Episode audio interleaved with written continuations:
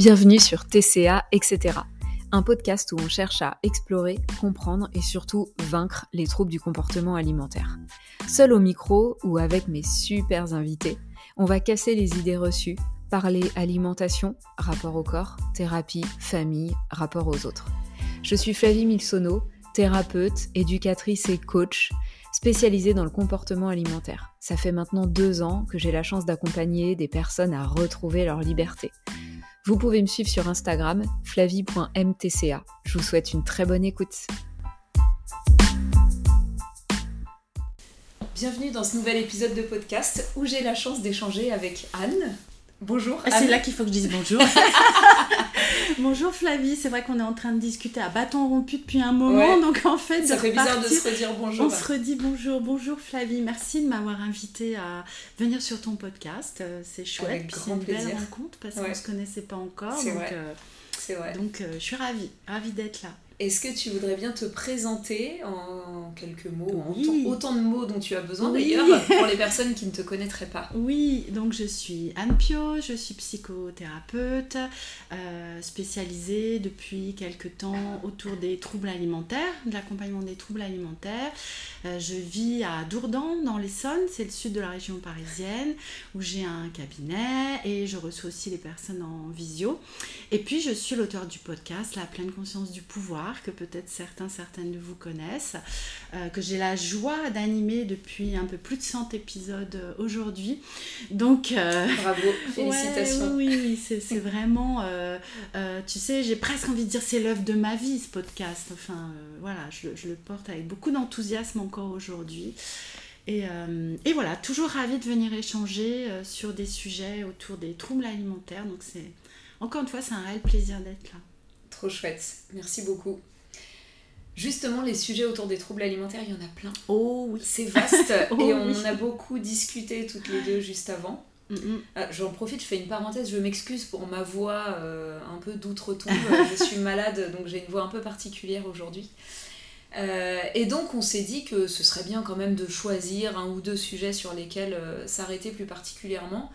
Et il se trouve qu'il y en a deux mm-hmm. qui nous parlent bien à toutes les deux qui parle euh, à la fois des personnes qu'on accompagne, mais qui parle aussi d'un vécu mhm. personnel, fait, pour nous, mhm. et qu'on a eu envie de proposer aujourd'hui. Alors, je ne mhm. sais pas par lequel commencer, eh bien, mhm. moi j'ai bien aimé ce que tu disais, ton accroche de ça ne s'arrête jamais. Ah oui On pourrait peut-être commencer par ce ah, sujet-là. commençons par ça. C'est vrai quand euh, je réfléchissais euh, au sujet qu'on pourrait aborder euh, aujourd'hui, quand j'étais dans ma salle de bain ce matin, comme souvent, je sais pas toi, mais quand je suis sous la douche ou j'ai l'esprit qui vagabonde et et, ce qui m'est venu, c'est voilà, c'est ce thème-là, mais ça s'arrête jamais. Et qu'est-ce que, à quoi je pensais quand je disais ça euh, C'était ces injonctions en fait sur euh, euh, la forme de notre corps, sur notre apparence d'une manière globale, plus spécifiquement pour nous les femmes, parce que je pense que bon, peut-être les hommes sont touchés aussi. Hein, si, si, un était présent là, peut-être qu'il nous le dirait. Mais voilà, parlons de ce que nous connaissons plus spécifiquement. Et je me disais, mais voilà, aujourd'hui j'ai passé 50 ans depuis quelques années. Euh, j'ai fait un travail personnel sur euh, ma relation à mon corps et à mon poids qui fait que euh, voilà, je me sens libérée de ça. Mais il y a l'âge aussi, hein, on en parlait toutes les deux mm. avant. Euh, et, j'étais aussi avec euh, les personnes que je peux euh, observer autour de moi et qui peuvent, même à un âge encore avancé, surveiller ce qu'elles mangent, surveiller leur assiette, faire attention et se dire oh là là, j'ai un peu grossi. Je, te parlais d'une de mes voisines qui a 80 ans passés et, quand on se voit peut avoir des réflexions comme ça. Mm. Je me dis mais ce n'est pas possible en fait, ça s'arrête jamais. donc, euh, donc voilà, et, ce que je partageais aussi avec toi, c'est que bah, finalement, en tant que femme, on, commence par être une petite fille qui peut-être a entendu des remarques euh, sur son poids, sa courbe de croissance. Alors peut-être c'est pareil pour les petits garçons. Je ne sais pas, toi, de, ton expérience chez les personnes que tu accompagnes, est-ce que... Euh, les petits garçons vivent ça autant Non, je l'entends beaucoup plus pour les petites filles et, mm. effectivement, il y a même une personne qui est venue vers moi sur Instagram là euh, avant-hier, tu vois, pour ou avant avant-hier pour me parler de ça, de sa petite fille euh, qui a eu euh, de noter sur son carnet de santé, surveiller la courbe et Ah. l'IMC avec le médecin traitant.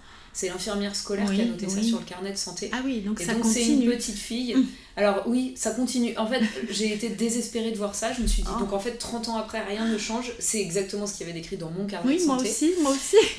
Et je me dis, ok, donc on est toujours dans les mêmes problématiques. Et effectivement, peut-être ça arrive pour les petits garçons. Mm. Mais on m'a pas trop rapporté ça. Et je pense à une femme que j'ai accompagnée euh, qui se posait pas mal de questions sur le comportement alimentaire de son petit garçon. Mhm. Et euh, son petit garçon qui était euh, considéré en surpoids selon son IMC. Mhm. J'ai pas le souvenir qu'elle m'ait parlé d'injonctions Mm. qui venaient du milieu médical. Oui, oui. Je pense que c'est Peut-être moins. Le petit même. garçon va dire Oh, il est costaud, il se porte bien. Ouais. Et puis peut-être on, on est moins injonctif sur, euh, tu sais, ce, ce- ce- ah, je sais plus comment ça s'appelle, ce bon là de, de croissance, le, le truc d'adiposité là, je sais plus, un- le rebond Le d'adiposité, rebond, c'est ça, le fameux. euh, peut-être qu'on va être moins regardant chez, chez les petits garçons, enfin bref. Toujours est-il que donc une petite fille, elle va se retrouver avec ses mots sur le carnet de santé, avec, euh, et puis pour peu que sa maman, euh, euh, la pauvre, hein, on peut, voilà, j'aurais pu en faire partie aussi, hein, surveille elle-même son alimentation et du coup va plus focaliser sur l'alimentation de sa petite fille Mm. que de son petit garçon, parce que le petit garçon, il faut qu'il ait de la force, Mm. machin, machin. Donc ça commence là, en fait, déjà toute petite. Et puis ensuite, bah, la puberté arrive, l'adolescence, tous ces changements cor- corporels, ces interrogations, ce- euh, ces injonctions euh, selon les périodes à être plus ou moins fines. Actuellement, hein, j'ai l'impression que chez les adolescentes, euh, il y a eu un grand retour. Alors, je sais pas si ça s'est calmé un moment, mais en fait, un grand retour de vraiment la maigreur, quoi, le- la, la filiformité. Je sais pas si ça Mm. existe, mais euh, Mm. La filiformité et, euh, et certaines adolescentes que je rencontre, euh, même quand même pas mal, sont, euh, tu sais, focalisées sur l'apparence des asiatiques en fait. Ah. Elles vont passer beaucoup de temps à regarder sur les réseaux sociaux des jeunes filles euh, coréennes ou Ah. asiatiques. Peut-être lié à la K-pop aussi. Qui a beaucoup lié à la. K-pop, Ouais. le- les mangas, tout, tout cet univers-là Mm. en fait, et du coup vont se focaliser sur ces corps très minces Mm. des asiatiques qui pour certaines souffrent hein, aussi de troubles des conduites alimentaires, Euh, mais du coup vont, avoir vraiment une fascination. À l'adolescence, bah, ça continue, ce- cette histoire-là.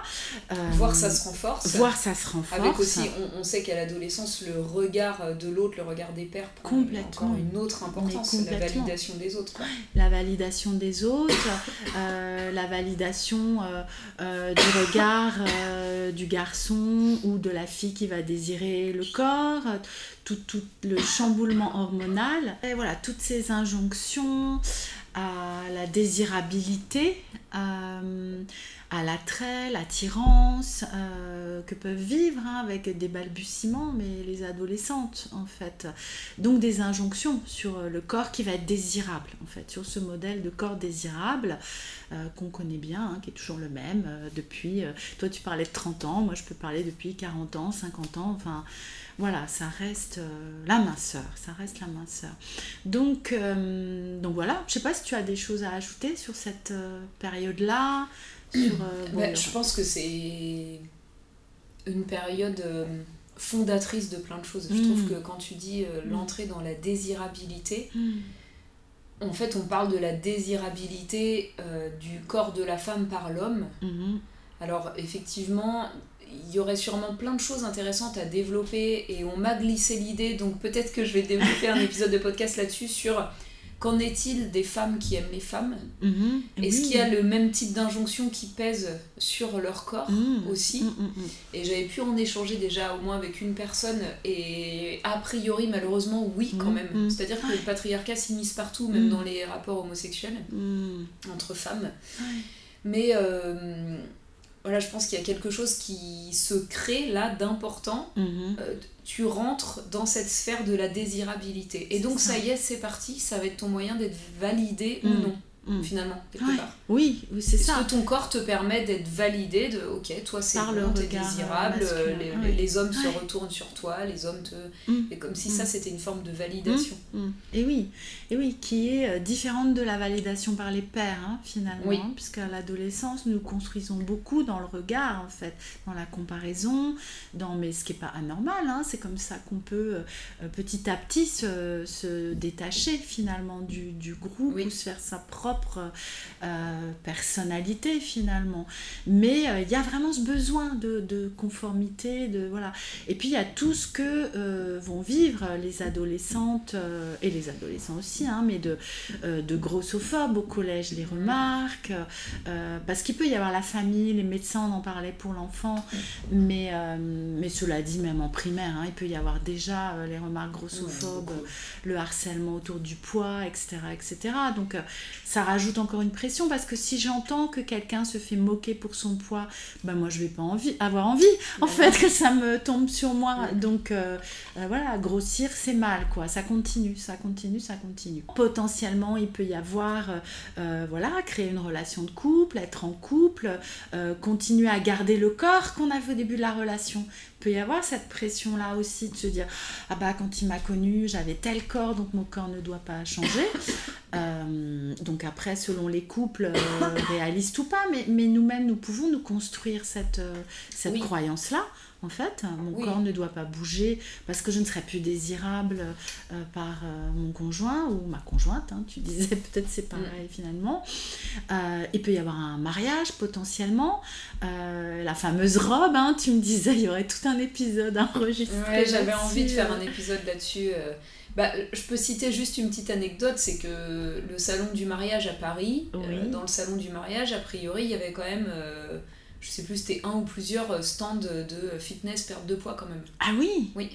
Donc déjà, on pose les choses. Il bah, faut eh être mince. C'est eh un peu oh. les photos de notre vie. Euh, il faut laisser une trace euh, voilà, de, de, quelque chose de parfait. Hmm. Il, y a il, y a, une pression folle. Enfin, voilà, moi je me suis mariée cette année, quoi, l'été mhm. dernier. Mhm. Et il y a une pression folle autour de plein de choses, je trouve, mm. autour du mariage. Il y a quelque chose de ça doit être parfait. Mm. Ça doit être parfait. On mm. prépare ça pendant un an et demi, on met une somme folle là-dedans. Et oui. Et même si à la base on n'a pas envie de ça, bah, du coup ça doit être parfait. Et du coup la femme doit être parfaite, doit être mince. Et euh, ben, pour peu que euh, la personne euh, elle se fasse faire quasiment sa robe sur mesure, enfin même sans aller jusque là, mais par exemple elle, elle essaie sa robe 8 mois avant le mariage, mhm. bon, bah, faut pas que mhm. le corps bouge pendant 8 mois. Et oui, c'est ça. Donc, une pression monstre avec, euh, avec cette histoire de mhm. mariage et avec. Euh, moi, je l'ai observé autour de moi des femmes euh, qui perdent pas mal de poids avant leur mariage. Je l'ai vu souvent. Et qui reprennent, alors après le mariage, oui. pouf, bah oui. une reprise. Et, et, moi, j'étais contente de pouvoir me marier libérée de tout ça. J'ai mesuré ma chance en fait. Et j'ai souvent pensé à celle que j'étais auparavant en me disant oh là là, là, comment ça se serait passé, oh là là, quelle pression tu te serais mise, ça aurait été terrible, je pense. Oui, et j'imagine que ça doit être euh, soulageant, satisfaisant de se rendre compte qu'on ne se, fait pas aspirer, en fait, dans ce phénomène-là. Euh, hmm, oui. Mais en tout cas, voilà, euh, grosse pression, je trouve, de partout extérieur. Enfin, je me souviens d'une personne euh, peut-être qu'il se reconnaîtra à l'écoute de ce podcast, euh, mais j'ai pas envie de la citer, euh, voilà, qui, qui racontait elle va faire du repérage de robe de mariée et en fait il se trouve qu'elle vient de finir son footing et puis elle en profite parce qu'elle est dans un quartier où il y a des boutiques, voilà, elle va voir et la première réflexion de la vendeuse c'est ah bah oui c'est bien vous courez hein, pour la mmh. robe pour, pour être le, la plus belle le jour J pour entrer dans la robe. Mmh. Bah non, mais oui. Non, je cours parce que j'ai envie de courir, quoi. Mmh, mmh. Mais il y a vraiment ce mythe autour de la robe de mariée. C'est ça, c'est ça. Incroyable. Donc bon, encore une étape. Et, oui, pendant que j'y pense, excuse-moi, euh, j'ai vu, j'ai pas la télé, mais j'ai vu des choses assez atroces euh, autour euh, du mariage et des robes, et notamment des choses autour de la morphologie. Il y a ça aussi beaucoup. Mmh. que certaines morphologies pourraient porter certaines robes. Ah oui et que ah ben non mais euh, tu peux pas mettre euh, tu peux pas mettre tel truc euh, t'as pas du tout la morphologie pour enfin voilà tout un toute une pression autour de ce truc là mhm. c'est à dire que il faut être la plus mince possible pour le jour de ton mariage mais en plus euh, tu peux pas mettre n'importe quoi. Enfin, je, je, trouve qu'il y a vraiment tout un truc assez atroce, quoi, qui tourne autour de la mariée. Et le jour J, c'est un peu tous les yeux sur la eh ben mariée, à quoi elle ressemble. Mais oui, je suis sûre que le marié, il se prend pas la tête à ce point-là, tu vois, pour son costume, quoi, en fait. Si, la couleur, peut-être, un peu la forme, mais il va pas euh, essayer de... Tu sais, c'est toujours ce truc de je vais modeler mon corps pour qu'il corresponde à le type de robe, par exemple, que je veux. Euh, c'est le truc à l'envers, en fait. Euh. Ah, bon, Bon, moi je me suis mariée, mais je suis pas passée par l'étape de la robe, donc euh, ça tombe bien parce que j'étais encore quand même pas mal dans le contrôle de mon alimentation, donc euh, bref. Euh, donc il y a cette étape-là, et puis après, ou peut-être même avant, hein, cela dit, ou peut-être jamais, mais potentiellement il y a l'arrivée des enfants, donc la grossesse. Et donc l'après-grossesse, euh, où il faudrait euh, ne pas prendre trop de poids pendant la grossesse, faire attention encore une fois. Après l'accouchement, euh, retrouver plutôt rapidement son poids d'avant. Enfin, c'est toujours d'actualité. Hein, oh. hein on est d'accord. oui, oui, et puis enfin ça c'est pareil, moi je peux en témoigner pour mon deuxième enfant, donc ça date quand même d'il y a bah, voilà, 14 ans quoi, mhm. quand j'étais enceinte, j'ai commencé avec un poids franchement hyper bas. J'étais euh, très très mince à l'époque. J'étais encore en contrôle de mon alimentation. Je pensais que j'étais guérie, mais j'étais dans un espèce de brouillard de restrictions, de tout tourne mm. autour de mon poids. Enfin, c'était assez terrible. Et bref, et en plus, euh, les premières semaines, j'étais pas en forme, donc j'ai perdu du poids. Donc j'ai commencé avec un poids vraiment très bas. Eh bien, euh, les, je sais plus, trois premiers mois, j'ai quasiment pas pris de poids. Et il y a eu un moment donné, je me souviens, il y a eu un mois où j'ai pris euh, un peu plus. Mm. Donc j'étais, euh, peut-être que depuis le début de ma grossesse, j'avais pris que 5 kilos, mais là, en mm. un seul mois, j'en avais pris 2 ou 3. Mm. Ben, en fait, on m'a mis une pression de dingue. Ah oui C'est-à-dire que, alors que de base, je partais même, je pense, avec un IMC qui était autour de 18, quoi, tu vois. Enfin, je, veux dire, j'étais vraiment bas. limite, ouais, Et en fait, on m'a fait suer avec le fait qu'il fallait que je fasse attention, que là, je prenais trop de poids. Et donc c'est un exemple que je ressors souvent parce que je me dis, mais voilà, je veux dire, alors que j'étais dans les normes, voire dans les normes très très très basses, mhm. et malgré ça, on m'a pris la tête sur mon poids. Incroyable. Donc c'est un truc qui est hyper présent. Mhm. Et, et, moi, il y a un truc qui m'a toujours un peu interpellée, enfin, que je lis différemment aujourd'hui, c'est quand euh, je vois des femmes qui prennent 25-30 kilos pendant la grossesse. Mhm. Je vais pas amener ça comme une vérité absolue parce que j'en sais rien et puis mhm. euh, ce, serait euh, pas du tout euh, juste. La question que je me pose, c'est de mhm. me dire à quel point ces femmes-là sont en restriction en fait, le reste du temps. Et que tu vois, il y a une porte qui s'ouvre un peu enceinte en se disant ça y est, j'ai le droit. Mmh. en sachant qu'après il faudra que je refasse attention et que je maigrisse donc en fait j'ai le droit mais c'est hyper limité. Mmh, mmh, et que tu vois ça crée les... voilà. Bah et que ça crée vraiment les ingrédients d'une surconsommation d'un truc euh, tu vois un peu insécure quand même. Et que euh, du coup il y a il y a des personnes qui prennent euh, effectivement. Bah oui, moi c'est ce que j'ai vécu euh, pour mes. Surtout pour ma deuxième grossesse. Alors je me rappelle plus, tu vois, parce que ça date. Hein. Moi, ma dernière grossesse date d'il y a 22 ans. Donc, euh, mais, mais je sais que j'ai pris pas mal de poids pour les deux, en fait. Et entre mes deux enfants, donc en trois ans d'écart, euh, j'avais fait, euh, je m'étais inscrite à Weight Watcher, j'avais perdu beaucoup de poids. Euh, j'étais arrivée au poids le plus bas que j'avais jamais fait depuis mon adolescence, en fait. Donc un poids intenable, enfin, je le tenais à coup de restriction, oui. Hein, ce poids-là. Je continuais à Weight Watcher, en fait. Je suis restée inscrite, je sais pas combien d'années. donc voilà. Et ah, je, je tombe enceinte. D'ailleurs, c'est très moche cette expression, mais je suis pas tombée. mais... Donc, euh, comment on pourrait dire? Bon, bref, mon... ma grossesse commence euh, pour mon deuxième enfant, mon fils. Et alors là, mais la foire à la saucisse, quoi. Enfin, je peux, euh, je m'en fous, quoi. Enfin, je m'en fous. Donc, alors moi, on m'a pas trop fait suer. Je, franchement, le gynéco, en tout cas, j'ai pas souvenir que le gynéco euh, m'ait enquiquiné, tu vois, avec ça. Mais j'avais un gynéco très cool, hein, un peu trop, même pour certaines choses, tu vois, mais très cool. Et puis, euh, donc, bah voilà. Et puis, je, je, je savais que j'allais allaiter après, donc je me disais, ah bah tu pourras continuer en plus parce que quand, quand moi, en allaitant, je, perds un peu de poids. Et puis tu sais qu'il faut manger là, donc euh, voilà. Bon, j'ai allaité assez longtemps mon fils et. Euh, mais quand il a commencé à moins téter et, à grandir et à être plus diversifié, bah, j'ai recommencé à grossir en fait euh, parce que effectivement j'ai pris beaucoup de poids mais j'ai perdu aussi pas mal de poids et là ça a commencé à voilà mais tout ça par rapport à ce que tu expliquais de la grossesse et enfin le moment où je peux me lâcher ah mais oui moi c'était complètement ça en fait complètement ça et j'ai d'ailleurs eu toutes les peines du monde à remettre en place les restrictions euh, après après ces années d'allaitement après la grossesse parce que c'était trop bien en fait c'était trop bien, je pouvais manger presque tout ce que je voulais et je ne grossissais pas. Donc, euh, donc oui, oui, clairement. Alors, encore une fois, comme tu disais, je ne pense pas qu'on puisse en faire une généralité. Mais en tout cas, pour moi, c'est comme ça que ça s'est passé, effectivement. Mm, mm. Disons que moi, ça me met la puce à l'oreille aujourd'hui. Mm. Quand je vois une femme autour de moi euh, qui prend 25 ou 30 kilos euh, pendant sa grossesse, je me dis, ça veut pas dire que c'est forcément ça, mais je me dis que peut-être il y a quelque chose de cet ordre-là. et, que, euh, et que finalement, euh, euh, ce qui fait que ce poids-là, il est pris, c'est bien le fait de se dire, oui, j'ai le droit là, mais je mhm. n'aurai plus le droit après. Ça, et que on sait que ce côté rareté, ce côté ça va mhm. disparaître, fait qu'on surconsomme et on mange plus, plus, plus. Complètement. Alors que d'avoir le droit tout le temps au quotidien, bah, mhm. en fait, finalement, ça crée une consommation euh, lié à nous, à nos besoins, et qu'il n'y a pas forcément cette prise de poids euh, qui suit. Oui, oui, et puis c'est vraiment, tu sais, j'ai cette image euh, que, que j'emploie souvent, de l'élastique en fait. Tout à fait. Qui était tiré, tiré, puis là je le lâche et poum, ça, ça repart dans l'autre sens. Ben hein. oui.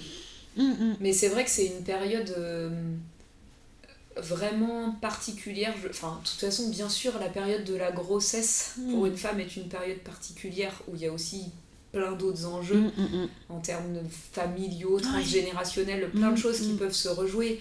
Si en plus euh, la personne a vécu euh, des abus sexuels quels qu'ils soient, on sait que le fait d'être enceinte peut aussi réactiver des choses au niveau des traumas. Donc c'est une période vraiment particulière qui demande, euh, qui pourrait demander en tout cas du corps médical un suivi bien particulier, même psychologiquement. Et en fait, je trouve que trop souvent, on se focalise sur le poids. Mais oui, et le physiologique. Mais c'est clair, c'est clair. Et combien vous avez pris, et mm. voilà, et en fait, il y, a mm. vraiment quelque chose. Et il y a énormément, enfin, là, on sort, euh, on sort du sujet des TCA, mais, mais pour avoir accompagné longtemps des, mm, des femmes qui souffraient de dépression du postpartum ou difficultés maternelles, euh, mais je, je, trouve aberrant, même s'il y a, je crois maintenant, un entretien hein, psychologique, non je, ne sais pas. Il me semblait qu'il était question à un moment donné qu'on mette un peu plus de prévention au niveau euh, psy euh, pendant la grossesse, mais il y a, je trouve qu'il y a une grande carence à cet endroit-là, effectivement. Ouais, Et, et d'ailleurs, c'est intéressant que tu parles de la dépression du postpartum parce que je pense que c'est plus fréquent qu'on ne le pense déjà, mmh. et que même sans aller dans la version pathologique, mhm. tu vois, qui est la dépression du postpartum, on va nommer, on appelle ça le baby blues. Euh, mhm. Ça, c'est complètement normal, physiologique de ressentir mhm. ça avec les chutes d'hormones qu'on se prend et puis le, la plaque énorme qu'on se prend à la naissance d'un enfant. Et là encore, je trouve que c'est d'une telle violence, c'est-à-dire que tu vis ça de plein fouet et en fait, ce que semble regarder la société entière, c'est de savoir si tu as perdu ton ventre, oui. tu vas retrouver ta ligne, je veux dire, mais c'est le moins intéressant qui se passe. Et, et quand est-ce que ta libido va revenir? Ah oui, oui c'est ça. Parce que, bon, quand même, ton mari attend. Et, bah oui, bon, ça fait déjà euh, tant de temps. C'est ça. Mais c'est quand même. Enfin, tu vois, en termes d'injonction, je pense qu'on est pas mal, quoi. C'est clair. Je ris, mais c'est pas drôle du tout, hein, c'est nerveux. Oui, oui, c'est jaune. c'est jaune, ouais, c'est ça. C'est ça, donc bon, ok, là on en est, euh, ok, alors euh, tout dépend l'âge de nos grossesses, mais allez, mettons on arrive à 40 ans, 45 ans, la périménopause euh, commence à pointer le bout de son nez, et alors là, ah si, il y a une étape euh, qu'on a. Alors là, ça peut être à n'importe quel âge, hein, mais l'arrêt du tabac aussi qui peut intervenir euh, potentiellement euh, dans, une vie. L'arrêt du tabac où il y a, ok, potentiellement, je vais prendre du poids si j'arrête de fumer. Donc moi, j'ai entendu des personnes hein, aussi dans mon entourage hein, qui, clairement mettaient ça dans la balance, c'est le cas de le dire. Est-ce que j'arrête? Est-ce que j'arrête de fumer? Parce que je, je vais prendre du poids en fait mais on marche sur la tête, quoi. Tu vois, rien que de le dire, je dis, mais on marche sur la tête. Est-ce que je choisis ma santé, en fait, ou ma ligne? Chacun voit midi à sa porte et fait le choix tu vois, mais ok. Donc, potentiellement, il y a eu ça, quel que soit l'âge, en fait. Et puis donc, la périménopause arrive, et alors là, l'épouvantail en fait de la prise de poids euh, pendant la ménopause quoi. Euh, ok, bah oui, euh, oui. Alors après, je ne suis pas spécialiste, je l'ai vécu moi-même, mais je suis pas spécialiste de ce qui se passe à la ménopause, du pourquoi, du comment, du poids pendant la ménopause. Mais, mais pourquoi je devrais en avoir peur, en fait, que mon poids s'élève à ce moment-là? Tu vois, moi, je ne sais pas si c'est une croyance ou si c'est étayé. Peut-être tu vas savoir me répondre. Mais euh, avec le grand âge, en tout cas je peux l'observer avec des très vieilles personnes autour de moi, il peut y avoir une fonte musculaire, il peut y avoir potentiellement une dénutrition, enfin, et une perte de poids en fait dans le grand âge. Et je me dis, ok, peut-être que la nature est bien faite et qu'elle nous fait prendre des petites réserves autour de euh, la cinquantaine, parce que potentiellement on va en avoir besoin plus tard. Je me dis, si ça se fait naturellement, cette élévation du poids de la ménopause, peut-être c'est parce qu'il y a une raison. J'en sais rien, tu vois, vraiment pas. Je sais pas non plus, mais, Je, suis assez d'accord avec toi. Je trouve que quand on lâche prise et qu'on observe, on se rend compte que notre corps, c'est une machine tellement mm. intelligente et impressionnante. Et mm. qu'il y a quand même peu de choses qui se passent par hasard. Exact. Exact. Mais qu'on est tellement dans le, tout contrôle, là, à rien mm. vouloir lâcher et à tenir tout ça, qu'on abîme en plus, tu vois, les mécanismes euh, naturels du corps. Mais c'est ça. Mais c'est vrai ce que tu dis, c'est vrai qu'on observe que on dit que le poids de l'être humain euh, va plutôt vers le haut mhm. tout au long de sa vie, qu'on a plutôt tendance à augmenter notre poids. Mais je fais le même constat que toi sur du grand grand âge où on a des gens qui vont plutôt venir s'émacier, tu vois. Oui, complètement. Ben oui, oui. Donc voilà, je me, je me suis dit, mais peut-être je l'ai lu quelque part, hein, mais en même temps, voilà, je ne je voudrais pas faire d'une croyance une vérité. Mais je me suis dit, bah voilà, si il y a cet épouvantail de la prise de poids et que si on observait et qu'on laissait faire les choses d'une manière naturelle depuis la naissance jusqu'à la ménopause, ok, il y aurait une élévation des changements corporels, bien évidemment. La grossesse, hein, je, reviens là, mais il y a, ok, l'élévation du poids potentiellement, mais il y a le corps qui change, le bassin qui s'élargit. il faut bien qu'il passe quelque part, cet eh enfant. Hein, c'est voilà, euh, la poitrine potentiellement qui va se modifier aussi, euh, avec, euh, même si on n'allait pas, hein, et peut-être l'allaitement aide à ce qu'il y ait moins de variations au niveau de la poitrine. Bon, bref. Donc il y a des changements corporels et qui sont normaux et naturels et qui ont, si on laisse faire ça et qu'on observe ça, bah oui, potentiellement une élévation du poids à la ménopause. Et quand bien même, tu vois, ce serait pas au niveau naturel quelque chose de, nécessaire. Oui. Mais, mais qu'est-ce qu'on s'en fout Oui. Enfin, non, hein mais clairement, quand on prend un peu de recul, on se dit, mais, c'est ça. je suis d'accord avec toi quand tu parlais du tabac tout à l'heure. Mmh. C'est délirant en fait. Ouais. Quand tu prends un peu de recul, tu te dis, mais je veux dire, euh, où sont les priorités? Pourquoi c'est si important? La peur de grossir est tellement énorme et tellement forte en fait qu'elle nous fait faire mais n'importe quoi. Mais il y a quelque chose, c'est comme si, encore plus en tant que femme, je pense, on devait rester figé dans quelque chose. Oui, mais complètement. Parce qu'il y a le fait de grossir, mais il y a le fait de ne pas vieillir. Oui. Mais oui. Et, Gros sujet aussi. souvent, ce que je, dis aux personnes, c'est mais est-ce que tu aurais envie d'être la même nana que t'étais quand t'avais 16 ans, 18 ans, 20 ans. T'as mm. changé, t'as évolué. Mm. J'imagine que t'as compris plein de choses sur la vie, mm. que dans tes relations, que dans ton travail, que dans tout. En fait, c'est génial quand même de vieillir. Euh, on, acquiert tellement de nouvelles choses, on comprend des choses différentes sur nous, sur les autres. Mais le corps, lui, ne devrait pas changer. C'est ça. C'est-à-dire que tout change, tout évolue, mais ton corps, il doit rester figé. Figé, exactement. Ce qui est impossible. Bah oui. Hmm. Tu, évolues, ton corps évolue, tout bouge en fait. Clairement. Et heureusement en fait. Bah Parce que je trouve super intéressant l'analogie que tu fais avec la personne dans sa globalité, en fait. Euh, est-ce que moi j'ai envie d'être la même que j'étais même à 20 ans? Bah non, en fait. moi non plus. Alors, ça veut pas dire que j'aime pas la personne que j'étais à 20 ans. Hein. j'ai beaucoup de compassion pour cette petite jeune femme. Euh, voilà, ou même cette adolescente que j'étais. Quand, quand, je la regarde, vraiment j'ai envie de la prendre dans mes bras, enfin de lui faire des câlins. voilà, j'ai beaucoup d'amour pour elle. Mais, mais ce n'est plus moi, en fait. Enfin, c'est moi, mais c'est plus moi moi. Euh, je suis une autre personne. Et mon corps n'est plus le même que quand j'avais 16 euh, ans ou 20 euh, ans. 16 ans, je me souviens même plus. Enfin, 20 ans, j'avais commencé les régimes hein, déjà. Donc, mm. donc voilà, c'est aberrant. Et donc, je, parlais tout à l'heure de, de, de, cette petite dame que je connais qui a 80 ans et qui continue à dire faut que je fasse attention, faut que je fasse attention ben voilà, ça s'arrête jamais en fait. Et, en même temps, je, suis euh, triste de ça. Mm. Et en même temps, je me dis, mais ça, c'est peut-être ça ferait le sujet d'un autre épisode, mais je me dis, mais je me sens impuissante en fait, tu vois. Euh, je, me dis, bah, il y a tout le travail que l'on fait, toi et moi sur nos podcasts, avec les personnes qu'on accompagne. Il y a d'autres podcasts, de plus en plus de contenu autour de ces questions-là. Mais c'est un une telle petite goutte dans l'océan, tu sais. Et à contre-courant. C'est ça. oui, voilà. En plus, c'est ça. C'est épuisant, c'est épuisant. Et, quand, et quand tu vois qu'autour de toi, bah ça continue, toi, quand tu me dis, bah, toi, tu reçois encore des personnes qui te parlent de leurs enfants avec les mots dans le carnet de santé, c'est la même chose qu'il y a 40 ans, qu'il y a 50 ans.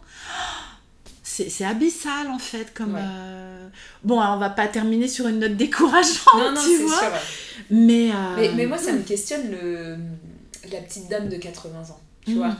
et ça me donne envie de faire le lien avec euh, ce dont on parlait tout à l'heure. Parce que moi les questionnements mm-hmm. qui me viennent c'est je me dis pourquoi? Mm. Enfin, tu vois, j'aurais envie de lui dire à cette dame, mais euh, parce que pour qui et pourquoi? Parce que peut-être que cette dame-là, elle, répondrait non, mais c'est pour moi, je me préfère comme mm. ça. Comme mm. ce que me disent la majorité des femmes qui viennent vers moi. Ah non, Flavie, moi, c'est pas le regard des autres. Oui, mais en fait, je veux dire, euh, ce que tu penses trouver plus joli chez toi n'est qu'une construction euh, qui t'a été imposée depuis toute petite. Donc finalement, il y a quand même bien ce côté euh, pour qui, pourquoi. Tout à l'heure, on parlait de désirabilité. Et on n'est pas revenu dessus, mais finalement, on mhm. rentre dedans à l'adolescence. Mhm. On est en plein dedans, âge du mariage des enfants, on en parlait, le retour de la libido. Attends, Et puis, il faut pas que je grossisse parce que mon mari pourrait se barrer ou aller voir ailleurs. Euh, voilà. Et puis, on arrive jusqu'à cet âge-là de la ménopause, où il y a peut-être des choses qui, qui sont compliquées aussi pour les femmes de sortir potentiellement de ça. Puis on arrive à cette petite dame qui a 80 ans et je me dis, pour qui pourquoi Mais oui. Est-ce qu'elle s'empêche de remanger une deuxième part de tarte aux pommes ou de je sais pas quoi tu vois oui. Une ébauche de réponse. Je me dis que c'est tellement internalisé, ces normes-là, que euh, ça fait partie d'une règle de vie comme dire euh, bonjour, au revoir, merci. Oui, mais oui. C'est flippant, tu as raison. Mais oui, complètement. C'est tellement automatique, en fait, d'avoir ces pensées-là. C'est comme ça. Bah, euh, moi, je me souviens qu'il y a quelques années, j'étais encore là-dedans, c'était comme ça. Hmm. Bah, mais oui, il n'y a pas attention choix. Y a bah, pas je sais pas, toutes les femmes autour de moi font attention, c'est comme ça. C'est ça. Ouais, il n'y a pas d'autre choix. Hmm. Et, et, du coup, je me dis, effectivement, pour pas finir sur un truc un peu négatif, peut-être qu'on peut réfléchir aux portes de sortie. Hmm. Nous, on en a trouvé des portes de sortie, on n'est pas les seuls. Et, et, je pense que peu importe où on se situe, alors quand on est petit, bah, on est quand même euh, oui, voilà, bah sous la responsabilité des adultes et que si les adultes sont eux-mêmes euh, aux prises avec ces problématiques, c'est compliqué. Mais que arriver à l'âge de l'adolescence, de jeune adulte, et, enfin à n'importe quelle étape de sa vie, je pense qu'on peut trouver des portes de sortie. Complètement. Pour ne plus être complètement soumise à ces mmh, injonctions. Mmh. Oui, et il me semble que malheureux, enfin, malheureusement ou heureusement, je sais pas, tiens, c'est intéressant, euh, la porte de sortie, c'est la souffrance au départ, en fait. Tant que tout va bien, euh, tu sais, moi je dis souvent, ok, il y a des personnes, elles vont contrôler toute leur vie leur alimentation, et peut-être c'est le cas de cette petite dame dont je te parlais, et ça leur pose pas de problème, en fait, elles se posent pas de questions. Donc, euh, bah, pourquoi pas? Enfin, c'est un choix qui est un non-choix, hein. euh, on est bien d'accord là-dessus. Mais si, si ça provoque pas de souffrance, de prix, tu vois, qu'est-ce qui nous fait sortir Moi, qu'est-ce qui m'a fait avoir envie de sortir de tout ça? C'est que je n'en pouvais plus, en fait, je n'en pouvais plus. Ça générait tellement de brouhaha, ça générait tellement de charge mentale, en fait, qui a eu un moment, et puis de honte, de culpabilité, parce que je souffrais de compulsion, enfin, j'avais l'impression que je faisais mal. Il y a eu un moment, il fallait que ça s'arrête, en fait, parce que j'avais aussi envie de me consacrer à autre chose. Euh, mais en fait, c'est la souffrance qui, va faire qu'on va chercher une porte de sortie. Oui, tu as raison. Évidemment, il peut y avoir plein d'étapes différentes, mais il y a parfois euh, beaucoup de déni Bien sûr. même sur la souffrance. Mais oui, complètement. Parce que le contrôle permet aussi la survie. Euh, euh, tant que cette charge mentale est utile parce qu'elle nous permet de ne pas penser à autre chose de difficile, il y a ça aussi. Hein, mm. pourquoi la, pourquoi la restriction se met en place, euh, pourquoi le contrôle se met en place, ça nous occupe. Alors bien sûr que ça nous occupe sur un sujet valorisé par la société, donc je pense que ça participe au fait d'entretenir ah bah, le truc, tu vois, parce qu'en plus tout le monde nous complimente, enfin on est volontaire et tout ça machin.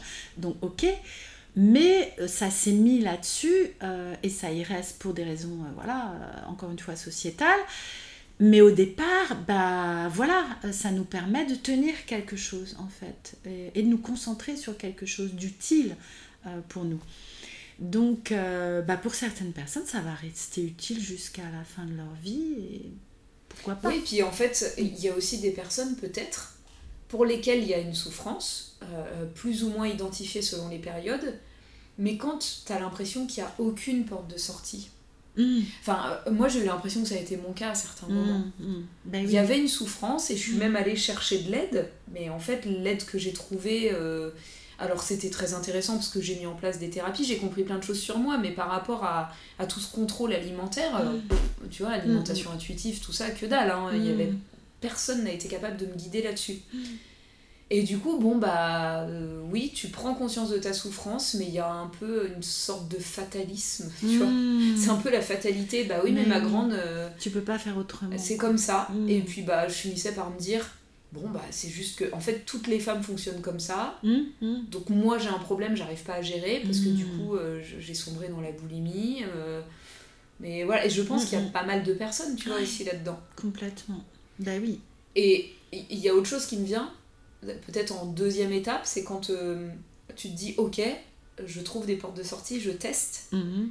Bah, tu sais, tout à l'heure, on parlait du fait que toi et moi, on est un peu à contre-courant avec notre petite goutte qu'on met dans les océans. Et ça, je pense que ça peut être aussi un peu compliqué de prime abord pour certaines personnes mhm. de sortir de ce fonctionnement parce que tout le monde fonctionne comme ça, justement. Et oui. Et d'être complètement à contre-courant. Mm, mm, mm. C'est vrai. De, tu vas au resto avec euh, tes collègues le midi et puis elles sont toutes à dire ah non je prends la salade parce que ce mm. soir on a une raclette de prévu mm.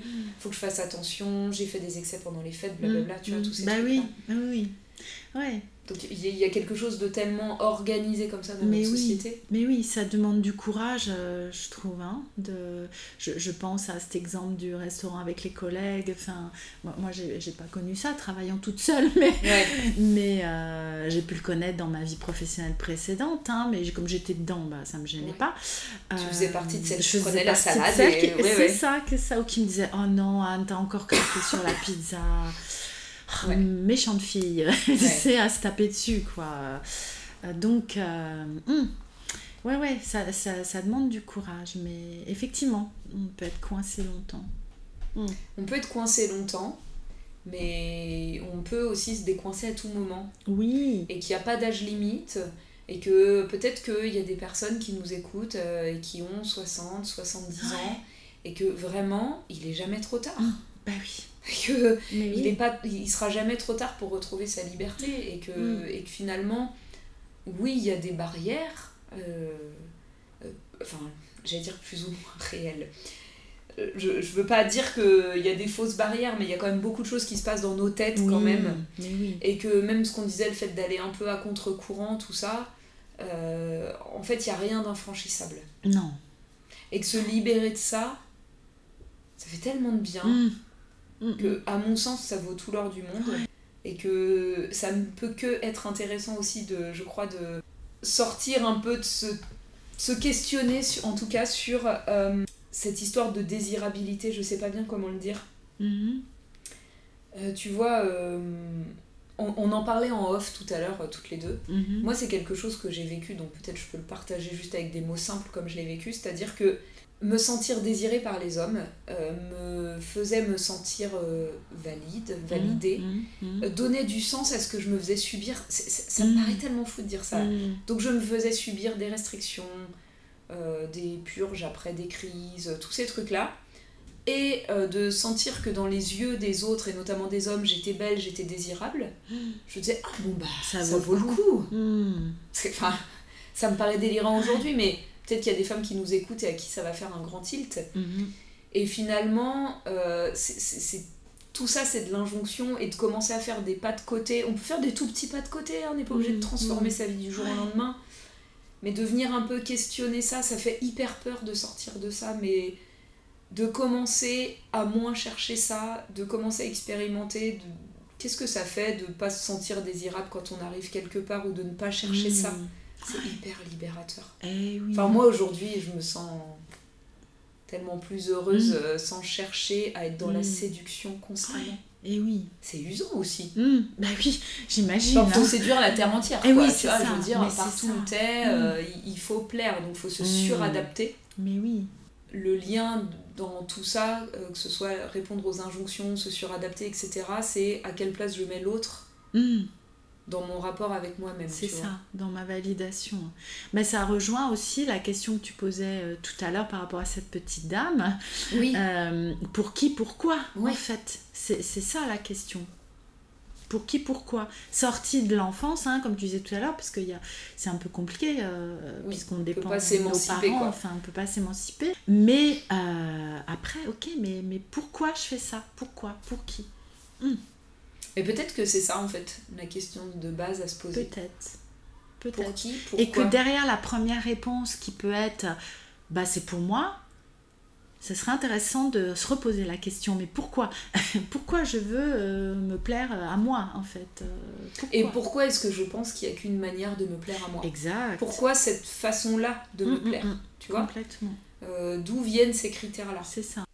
L'enregistrement s'arrête de manière un peu abrupte et j'en suis désolée. Je pense que j'ai eu un petit bug d'enregistrement, donc vraiment vraiment toutes mes excuses pour ce petit problème. Toujours est-il que j'avais envie de conclure correctement cet épisode et de vous dire que le message qu'on avait envie de vous faire passer avec Anne, le message principal, c'est que non, il n'est pas normal de subir toutes ces injonctions tout au long de sa vie. Euh, la vie d'une femme est truffée de tout un tas d'injonctions liées à son corps qui vont être limitantes et vont empêcher de pouvoir s'épanouir et mener la vie telle qu'on aurait voulu la mener. Et oui, il est possible de trouver des portes de sortie, on vous en a déjà proposé quelques-unes. N'hésitez pas aussi à vous faire accompagner sur ces questions-là, n'hésitez pas à vous intéresser au sujet féministe. Il existe des tonnes de podcasts, d'ouvrages, plein de choses qui pourraient vous vous motiver, vous apporter des réponses. Je vous remercie d'avoir écouté cet épisode et puis je vous dis à très vite pour un prochain. Merci beaucoup d'avoir écouté cet épisode jusqu'au bout. Si ça t'a plu, n'oublie pas de me soutenir en laissant une note et un petit commentaire sur la plateforme de podcast sur laquelle tu m'écoutes. N'oublie pas que tu peux me retrouver aussi sur Instagram, flavie.mtca, pour rester informé de toutes mes actus, pour profiter de super aides et contenus gratuits. Et puis n'hésite pas à venir échanger avec moi, ce sera avec plaisir que je pourrai répondre à tes questions ou prendre note de tes suggestions. Je te dis à très très bientôt